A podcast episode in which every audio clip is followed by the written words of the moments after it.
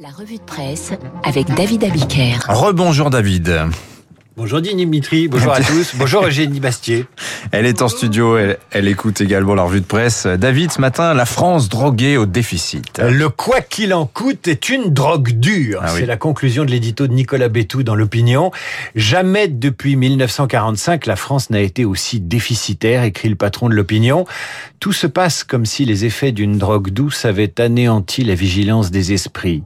Et là, on dirait du Baudelaire. Écoutez-moi bien. Enfoncé dans la molle somnolence de l'argent facile, le monde politique à l'unisson des Français s'accommode très bien de ce qui devrait les inquiéter. Cette année, le déficit public sera encore plus important qu'en 2020. Et comme si la dette était une drogue, Bétou parle d'un engrenage et de sevrage. Les échos ne parlent pas d'addiction ou de drogue, mais évoquent un déficit public historique qui s'élève à 9,4% du PIB. Modèle social, retraite, poids de l'État, tout devra être repensé. C'est un sujet qui engagera le pays sur plusieurs générations, poursuit Bétou, qui conclut qu'il faudra que ces sujets soient au cœur de la présidentielle. Il rêve. Autrement dit, il faut que la France cesse d'être accro à la dette. On verra si Emmanuel Macron, qui s'en va aujourd'hui dans le Lot parler euh, aux Français, leur parlera justement de sevrage et de dépendance au déficit. Mmh. Euh, ces Français dont il veut prendre le pouls. Vous savez d'où vient que l'on exprime euh, le déficit en points de PIB plutôt qu'en milliards?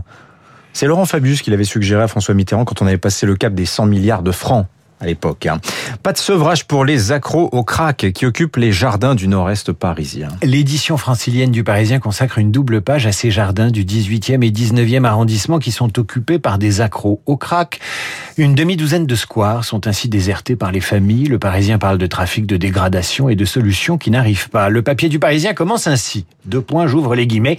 C'est l'heure de la sortie des écoles, le moment où les parcs et jardins se remplissent d'enfants, où les parents et les nourrices s'installent avec des goûters ou des poussettes sur les bancs.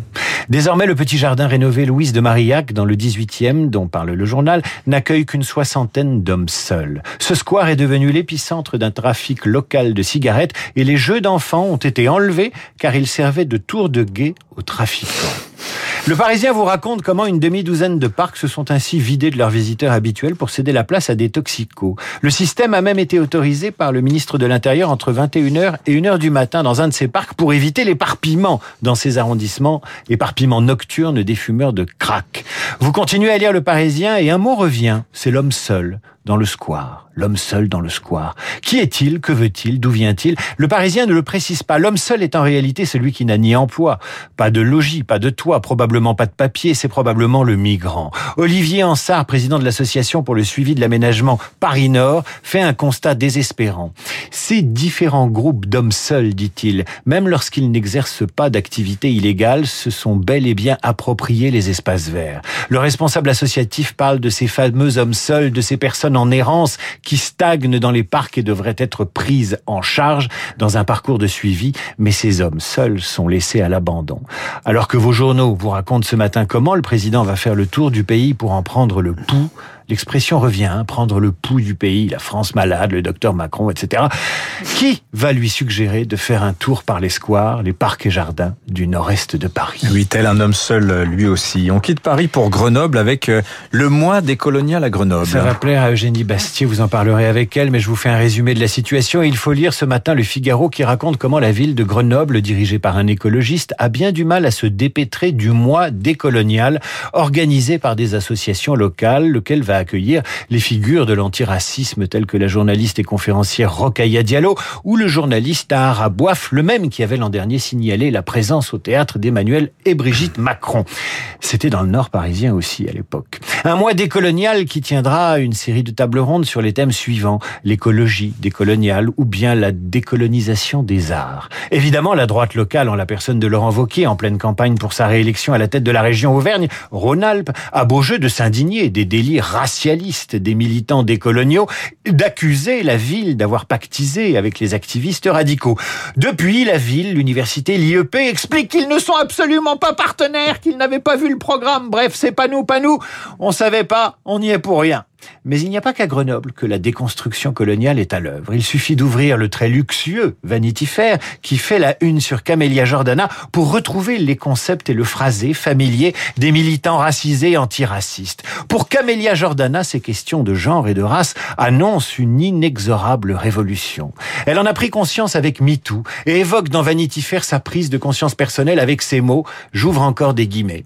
Je me suis déconstruite et rééduquée et grâce à mes lectures, je continue à me déconstruire et me rééduquer en tant qu'ancienne misogyne internalisée en tant qu'ancienne misogyne internalisée. Ah, c'est pas ça, mal. Hein. Ça prend du temps, sa propre Il y a un beau déconstruction. potentiel de Il y a un beau potentiel de victimisation. Ne soyez pas ironique. Si vous n'avez pas compris, c'est normal, je vous traduis. Camélia Jordana a découvert sa conscience féministe et sa double identité franco-algérienne et réinitialise en ce moment même son logiciel idéologique. Alors évidemment, Vanity Fair est subjugué qui pose cette question.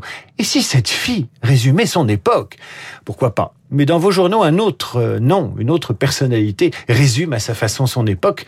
C'est l'inverse de Camélia Jordana. Il n'est pas racisé, c'est un mâle blanc de plus de 50 ans. Son point commun avec Camélia Jordana, c'est une grande gueule. Didier Raoult fait la une du monde pour le livre que lui consacrent Ariane Chemin et Marie-France Etchegouin.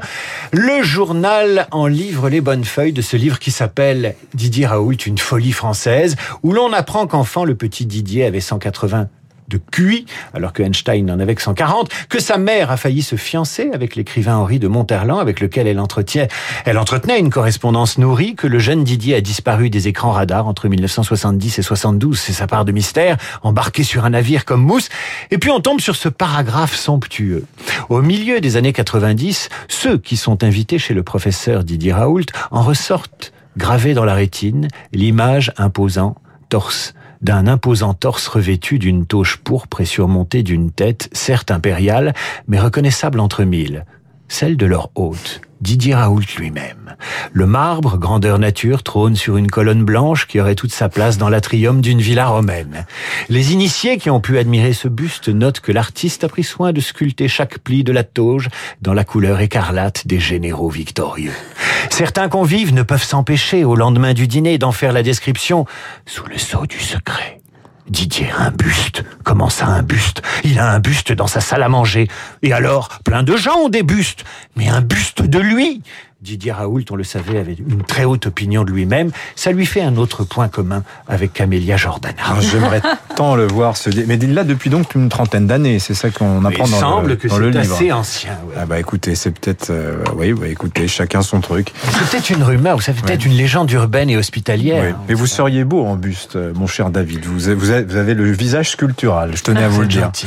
Merci. Tiens, j'ai une petite surprise pour vous. Un anniversaire en ce 1er juin. Simon Gallup, ça vous dit quelque chose? C'était le, c'est le eh ben bassiste oui, Cure. Des, des, Cure. On s'en fait un petit extrait, ça vous rappellera. Très bonne autobiographie et très très grand alcoolique. Et ça vous rappellera votre jeunesse New Wave, The Walk.